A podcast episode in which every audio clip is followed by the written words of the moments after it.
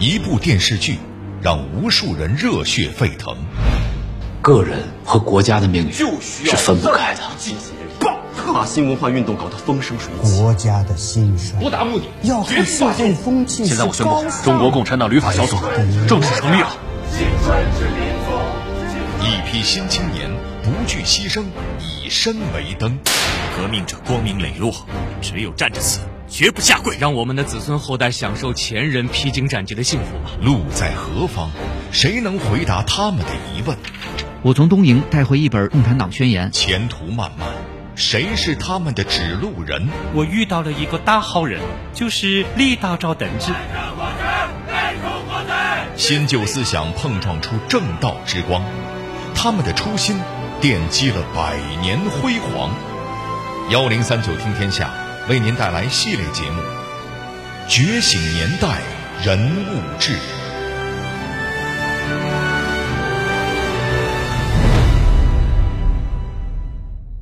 这里是幺零三九听天下，我是郭伟。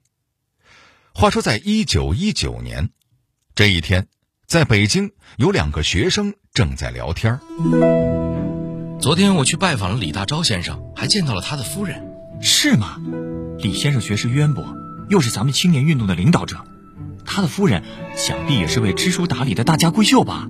不是，李夫人就是个普通的家庭主妇，据说没读过书。字儿都不认识几个，啊！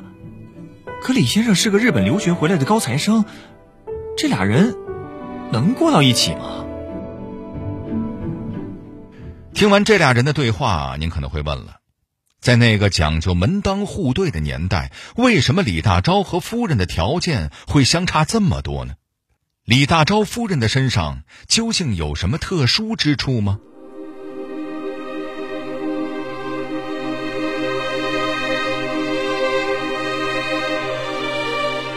他和李大钊条件相差悬殊，为什么又会结为夫妻？明明一生都在相夫教子，为什么却说他是一名革命者？他在李大钊的革命道路上究竟起到了怎样的作用？幺零三九听天下，郭伟和你聊聊革命者赵任兰的故事。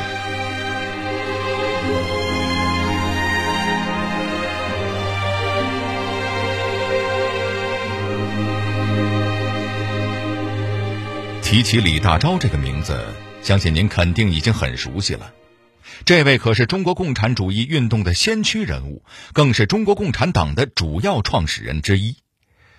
一九二七年，李大钊遭到了军阀的迫害，被捕。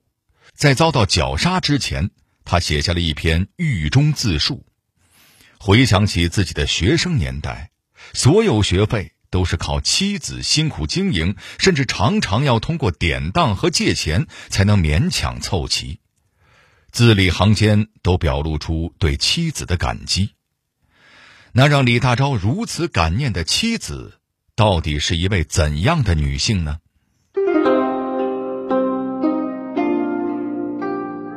李大钊的妻子名叫赵任兰，一八八四年。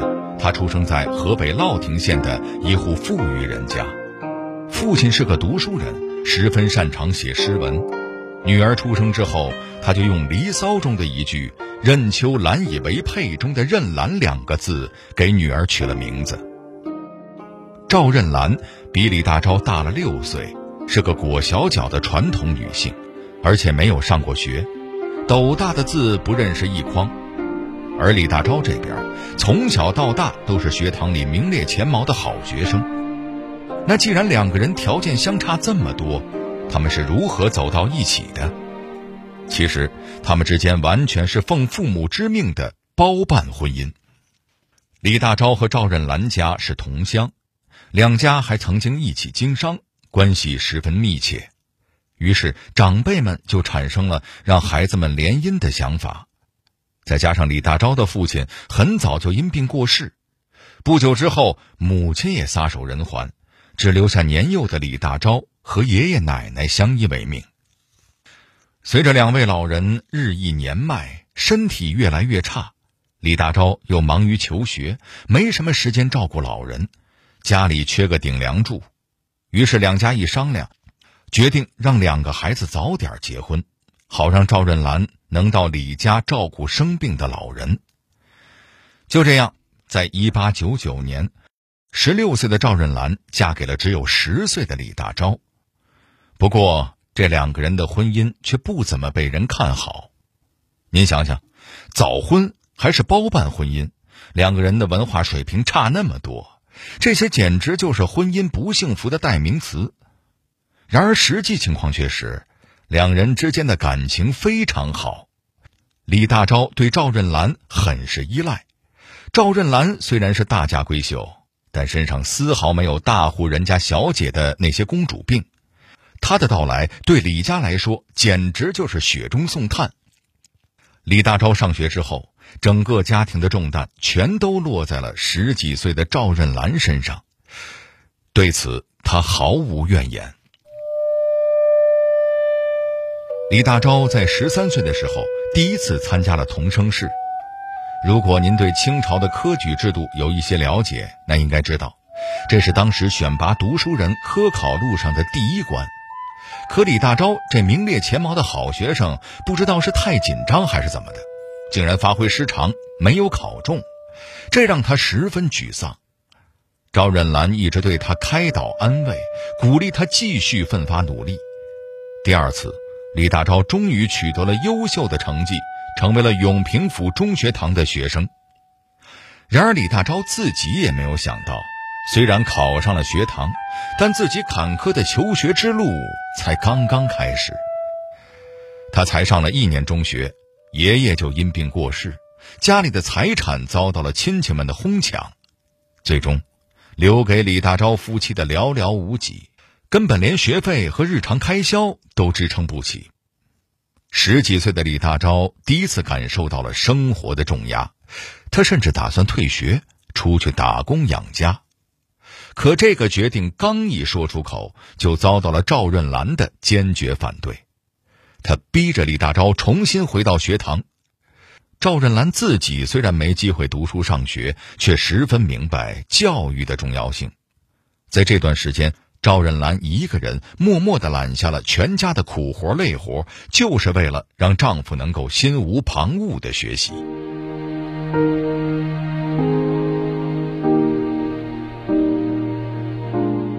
李大钊在永平府中学堂读了一年书之后，又一次产生了退学的念头。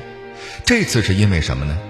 之前砸锅卖铁也要让丈夫上学的赵润兰，为什么又同意了？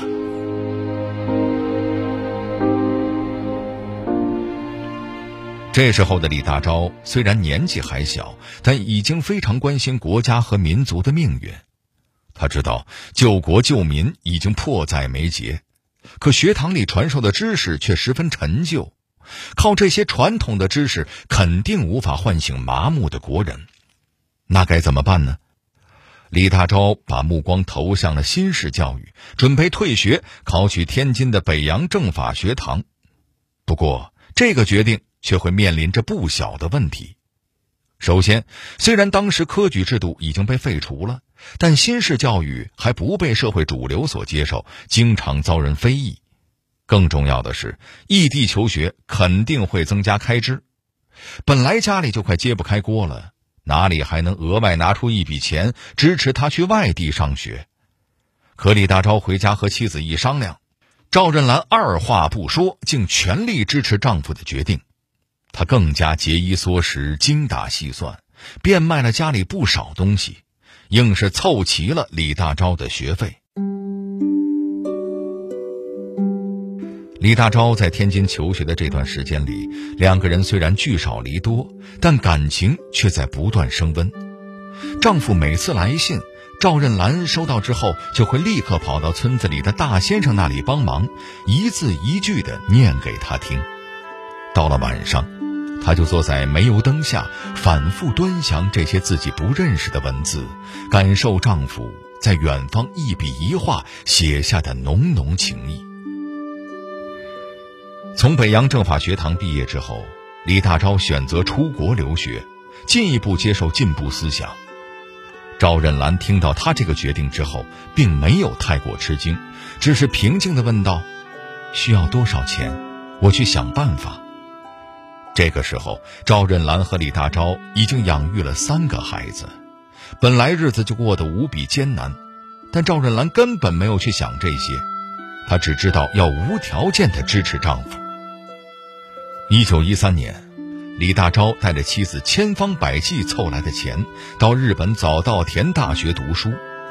赵任兰在家里十分牵挂，甚至常常彻夜难眠。更加不幸的是，他们的小儿子在这段时间因为感染了天花夭折了。您应该能够想象，这对一个母亲来说是多大的打击。可赵润兰却独自承受着这些痛苦，从来没有动过让李大钊回国的念头。李大钊在日本的这段时间。开始接触到了社会主义思想和马克思主义学说。对于赵润兰来说，她根本听不懂丈夫口中这些复杂的主义，但她却明白一件事：丈夫所说的这些都是关乎国家和民族命运前途的大事。在早稻田大学读了三年书之后，李大钊返回北京，创办了《假银》杂志。夫妻二人每天都在以不同的方式忙碌着。仅仅过了半年之后，赵任兰就因为劳累过度病倒了。李大钊听说这个消息之后，急忙从北京赶回乐亭老家。他当然知道妻子为这个家付出了太多，而自己几乎什么都没做。于是，在家里的这几天里，李大钊也体验了一次家庭主夫的生活，每天照顾孩子们，给妻子煎药做饭，无微不至的。照顾他的起居。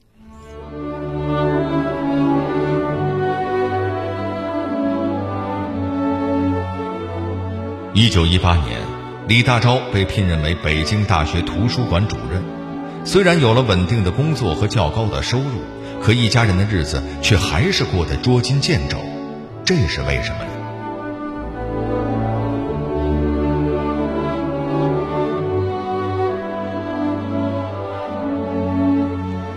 李大钊刚上任没多久，就把妻子和孩子们从老家接到了北京。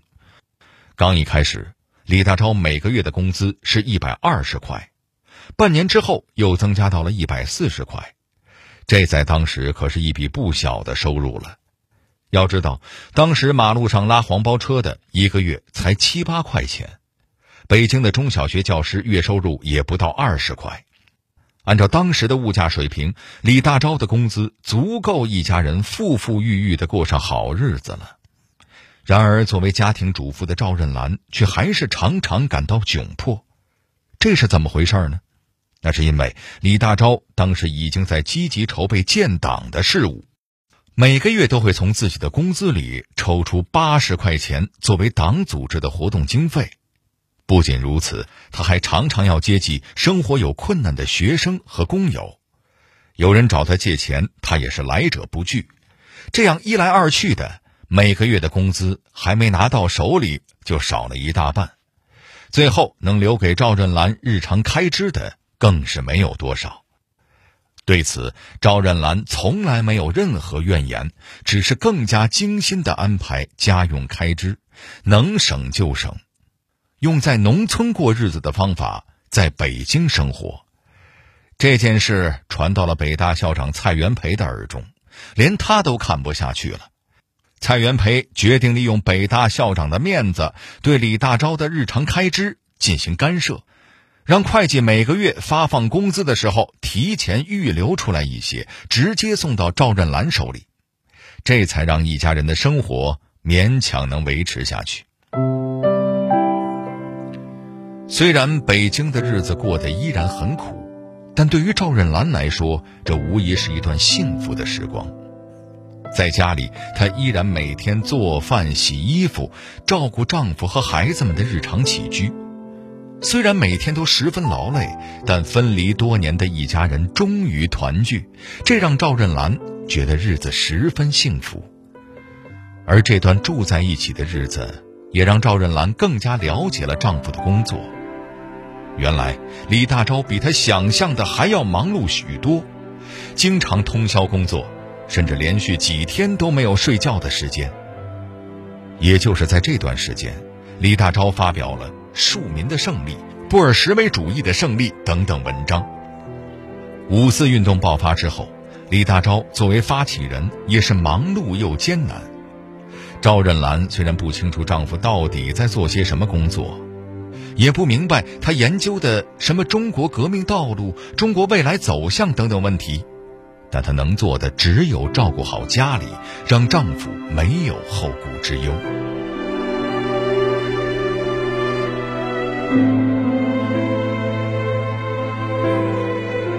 在北京期间，经常有不少知名人士到李大钊家里拜访。每当客人光临的时候，李大钊都会把妻子请出来，还帮妻子换衣服、扣扣子，细心地拉平衣襟。客人们看见他们敬仰的李大钊对这位小脚夫人如此细心体贴，都十分感动。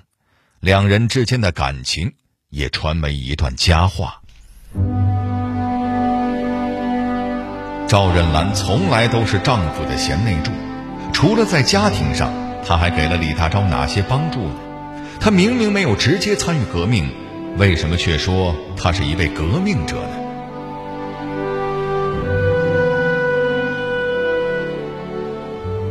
从一九二四年开始，吴佩孚下令通缉李大钊，李大钊被迫在外逃亡，只把自己的行踪告诉了妻子。而面对敌人的逼问，赵任兰守口如瓶，哪怕面对着敌人的枪口，也能镇定自若，这才让李大钊平安的躲过了敌人的抓捕。然而几年之后，他们还是难逃厄运，一家人全部被捕，夫妻二人在监狱中见到了最后一面。一九二七年四月二十八日。李大钊遭到了绞杀，当天赵任兰和孩子们都被释放了出来。第二天，她才得知丈夫已经被害的消息，这个打击让她几乎昏死过去。但一想到丈夫临终前对自己的嘱托，还有尚未长大成人的孩子们，她又不得不坚强起来，带着孩子们回到了老家。虽然老家的房子和土地还在，但生活依旧十分困难，甚至孩子们都没有上学。她不得不向丈夫的旧识周作人求助。收到信件后，周作人也第一时间把赵任兰的家庭情况告诉了北京大学的同事。在大家的帮助下，李大钊的子女才重新回到了学校。周作人、胡适等人还解囊相助。买下了李大钊的藏书，收藏在北京大学图书馆。在丈夫昔日好友们的帮助下，一家人的日子勉强过得下去。但由于过度悲伤和长期劳累，赵任兰的身体却一天不如一天。一直到了一九三三年，这时候距离李大钊牺牲已经过去了六年了。但是由于时局动荡。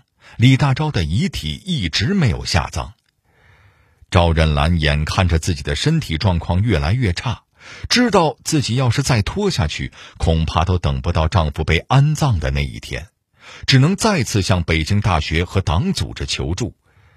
据说当时党组织出于对形势的判断，想将李大钊的葬礼变成一次大规模的示威游行。他们把这个想法和赵任兰商量的时候，他毫不犹豫地说。李先生是属于党的，他是为了革命而死的，党组织怎样指示，那就怎样办吧。只要是我能做到的，我一定尽力去做。葬礼结束之后，赵任兰最后的心愿也了却了，她的身体再也支撑不住了，最终一病不起。仅仅一个月后。赵任兰也离开了人世，享年四十九岁。她最后的愿望，就是要葬在丈夫的墓边。她去世后，中共河北省委追认她为中国共产党党员。值得一提的是，在一九八三年，李大钊烈士陵园修建。赵任兰的灵柩也迁移到了陵园单独开辟的墓地上。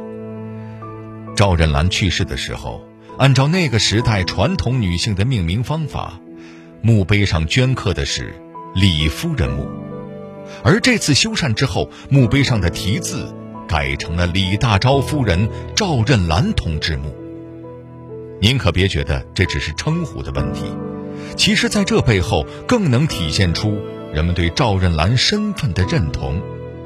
她不仅是一个相夫教子的传统女性，更是一位在李大钊背后支撑起整个家庭、以自己的方式守护丈夫、守护革命的伟大女性，是当之无愧的革命者。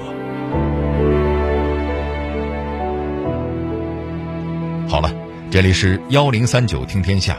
我是郭伟，最后我代表节目编辑马世佳、程涵，小剧场配音陈光、田阳，感谢您的收听。